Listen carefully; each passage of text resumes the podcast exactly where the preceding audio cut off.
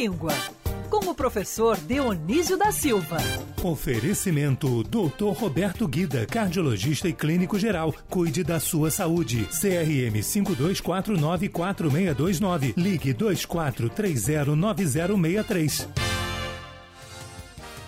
Professor Dionísio da Silva, bom dia para você. Tudo bem, professor? Bom dia, Agatha Meirelles, querida. Bom dia, Pinho. Bom dia. Que é o único cristiano aí presente. Bom dia, Felipe Moura Brasil. Bom dia, professor. Professor, e hoje a gente vai começar com uma palavra que está uh, preocupando bastante, pelo menos preocupou ali o presidente Jair Bolsonaro, ele que estava quase uma semana com soluço, e aí por isso a gente começa falando, trazendo a origem da palavra soluço, né, professor? Sim, nós procuramos ficar atentos ao palavras da mídia, né? Então soluço foi uma palavra que entrou, esteve na, na hora do dia aí. É, o presidente estava com soluço há duas semanas. Eu queria lembrar, como curiosidade, antes de dar o caminho da palavra, que há pessoas que sofreram de soluço por semanas e por décadas. E, uma curiosidade adicional, o Papa Pio XII teria morrido de soluço embora sobre isso haja controvérsia, porque eles disseram ser de derrame. É, mas a solução não foi ali onde tinha o soluço, foi uma intervenção no intestino, se prestou a vários memes e deboches, internet já fora, não é? E a, mas não a solução deste soluço são palavras de origens diferentes será dada pela equipe médica. Bom, a palavra soluço surge no português 400 anos depois de nascida a língua. Então ela ganhou vários significados diferentes daquele original. Ela passou a designar também o pranto. O você chora, os soluços com um choro forte entrecortado. Originalmente, soluço veio do latim subglucium, no latim vulgar, porque no latim clássico era singultus, subglution é uma dificuldade de engolir, de deglutir. Isso é que foi originalmente o soluço. Como se vê, ele mudou de significado. Professor, eu não sei você e Felipe Pinho, mas para passar o meu soluço, quando eu era pequena, minha mãe botava um pedacinho de papel branco na minha testa. Não sei se funcionava, colava. Pô, com certeza não. Não, né? Era psicológico, com certeza. Geralmente o que eu faço Beber é. água, né? Não, é fazer assim, ó. Um, dois, três. E aí Pro ouvinte que tá ouvindo segundos. no rádio, ele tá é, aprendendo a você respiração. prende a respiração por uns 30 segundos, aí dá até para fazer uns. Dá uma forçada assim no, no, no peito para mexer o ar e passa, geralmente. Não, você está indicando isso, mas é história- clinicamente atestado isso? Você Não. pode fazer isso? Olha, eu faço sempre, então eu já morreu, fui, é. eu já fui o, o teste. E dá Agatha, certo. Você que, é uma, Olha. você que é uma especialista, a história do susto que passa o soluço é uma Ah, eu lenda morro, ou é de, eu verdade? morro de medo de susto, não gosto dessas brincadeiras de susto, então É, eu não problema testo. É, é sair do soluço direto pro infarto. Né? Fala, professor.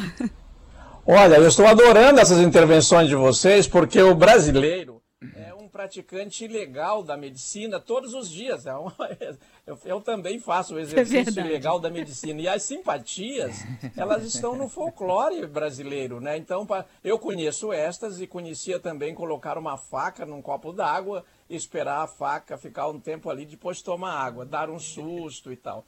E também tem uma que durante muito tempo foi prática médica, usava-se o verbo expirar, é, que, que é também, é, designa também expirar um prazo, expirar a vida, né? deu o último suspiro e expirou.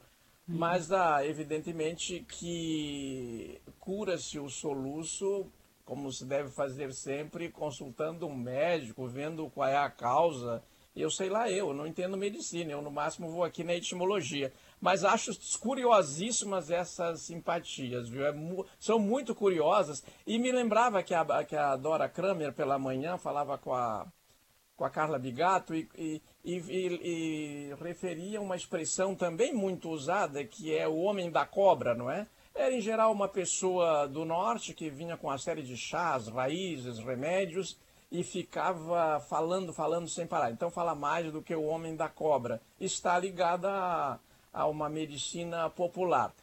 A, a, minha mulher, que, é, que se criou em Curitiba, a Michele, disse que a, no, em Curitiba tinha a mulher da cobra, porque ela anunciava o número 13 da loteria todos os dias no mesmo lugar e falava muito. Então era a mulher da cobra, não era o homem da cobra. De modo que a gente tem que ouvir o povo e essas origens, como o país é muito grande, elas às vezes são diferentes de região para região.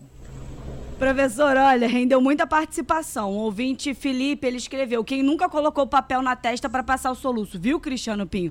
Eu faço, ele falou, eu faço com a minha filha, coloco o papel na testa dela, coisas que eu aprendi com a minha avó. A Celsa Marques falou: dá certo sim, Pinho, eu também faço. Dizem que melhora a disjunção do diafragma, volta Aí, ao normal. Eu tá sabia vendo a que era explicação? É, tinha certeza que era isso. Não, ó, vale destacar que isso é só para aquele solucinho que aparece do nada, É. quando você respira errado. Ou quando tá rindo muito tempo, eu É, fico com soluço quando ou eu tô até rindo quando muito tá tempo. socialmente ali bebendo, às vezes aparece o soluço. Não é indicado muito, né? pra quem tá há uma semana com soluço, como é o caso É. do presidente da República. O professor disse bem, tem que ir no médico. Olha, mas o Sandro, nosso ouvinte, deu uma dica que eu acho que pode funcionar, ô professor.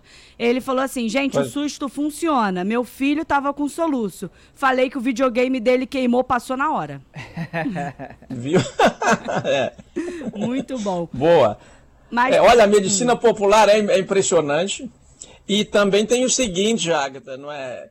é, ninguém dá como simpatia para o brasileiro ler nada, né? Ninguém diz, olha, procure agora na internet. É, o papel é em branco, tudo. Procure inclusive. ver o que é, que é soluço, quais são as indicações, vai ler um pouquinho. Não, é sempre fazer alguma coisa que não tem nada a ver com ler, onde é, está o repositório de todo o conhecimento sobre esses estudos de medicina e mesmo numa forma que dá para entender e por isso é que os médicos também sabem porque estudaram nos livros, não é mesmo? É, não, professor. Inclusive, o Cristiano Pinho até falava aqui que o papel que você tem que botar na testa tem que ser em branco. É, não pode ser gente- escrito, a não. gente, a gente pode tem mais essa, né? A gente pode adaptar. A gente, ao invés de colocar um papel em branco, já coloca uma página de um querer rasgar um livro, livro E ao invés de você só testa. prender a respiração por 30 segundos, você prende a respiração enquanto você lê a página de um livro. Pronto. Mas tem alguma regra sobre a colagem do papel na Não, testa? não. Ser durex, Aí é com a Agatha. Esse é o método Agatha Meirelles. É, você quer que eu te fale como era? Não sei dos nossos ouvintes, mas era com baba mesmo. Meu Minha mãe Deus. botava. É. É filha, Plena tinha pandemia, cinco anos. você gente. é, na pandemia não. Tá, né?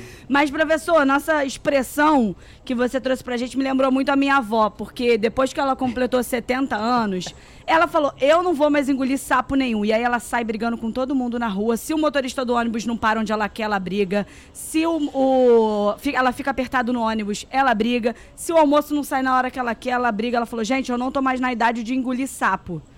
Engolir sapo, professor, da onde vem isso? Engolir sapo é uma expressão que vem desde a antiga Professor? Vem desde a antiga. Perdemos o contato. Engoliu com- sapo. O sapo engoliu o professor. Mas, de qualquer É, forma, é. a gente vai tentar retomar o contato. Vou até fazer o contato por telefone. Enquanto isso, deixa eu provar que meu método tá certo. Agora sim, professor. Então, Agora eu eu tô te O ouvindo. que, que está acontecendo? O sapo, professor. Olha, então vamos lá, o sapo. Deu ruído na língua. Enterrar o sapo, amaldiçoar o sapo, maltratar o sapo, que coisa impressionante. Mas neste caso a expressão é inocente. Só diz que não pode engolir o sapo, você quer mastigar, então não, não maltrata. Vem desde a Roma antiga e significa fazer uma coisa contrariada. Veio da é uma coisa que o contrarie muito, né? É, mas você é obrigado a fazer, então tem que engolir o sapo, comer uma coisa que você não gosta, engolir um bicho que foi caracterizado como repulsivo, diferentemente da rã, que é um excelente prato. Aga- Agatha, eu queria concluir este, esta expressão, mas retornando um pouco o verbete anterior, porque as expressões e as palavras, elas vão se formando com uma, com uma clara contribuição popular. É claro, a língua é o povo quem a faz, não é? Então, o que que, o que que o povo faz? Ele lança a mão das coisas que o rodeiam, do contexto, para dizer o que, que ele acha disso. O soluço em espanhol não é usado solosso, que é o espanhol clássico. Eu sou lá do sul, vizinho de países hispanohablantes, lá se diz hipo, que se refere ao cavalo, porque o argentino, o uruguaio compara o soluço ao relinchar do cavalo. Então é assim que se formam as palavras. No caso de engolir sapo, é porque o sapo foi sempre caracterizado como um bicho não comestível, repulsivo. Então você nem mastiga, engole, mas engole contrariado. Esse é o significado. Aí, não pode mastigar. Tem que engolir, mas engolir contrariado. Ó, o dizem por aí, o ditado popular diz que não se deve engolir sapo realmente, porque engolir sapo pode até dar câncer, viu? Que isso. Então, não, engula, não engula sapo. Fale, gente. Mas fale com Mas educação. rã pode, né? Não, rã também não. Não, porque tem. Eu não sei exatamente de onde, mas eu sei que rã é comida típica de algum lugar. Não me recordo agora É se de muitos lugares, é um prato fino, Cristiano, bem lembrado. É, o professor falou de uma maneira que parece que ele adora? Eu esquisito. Não, é parecido com frango, tem um gosto de frango, Felipe. Não, sapo, sapo realmente é repulsivo, mas a rã, a rã é uma delícia. Cara. Eu Sim. não sei não, hein?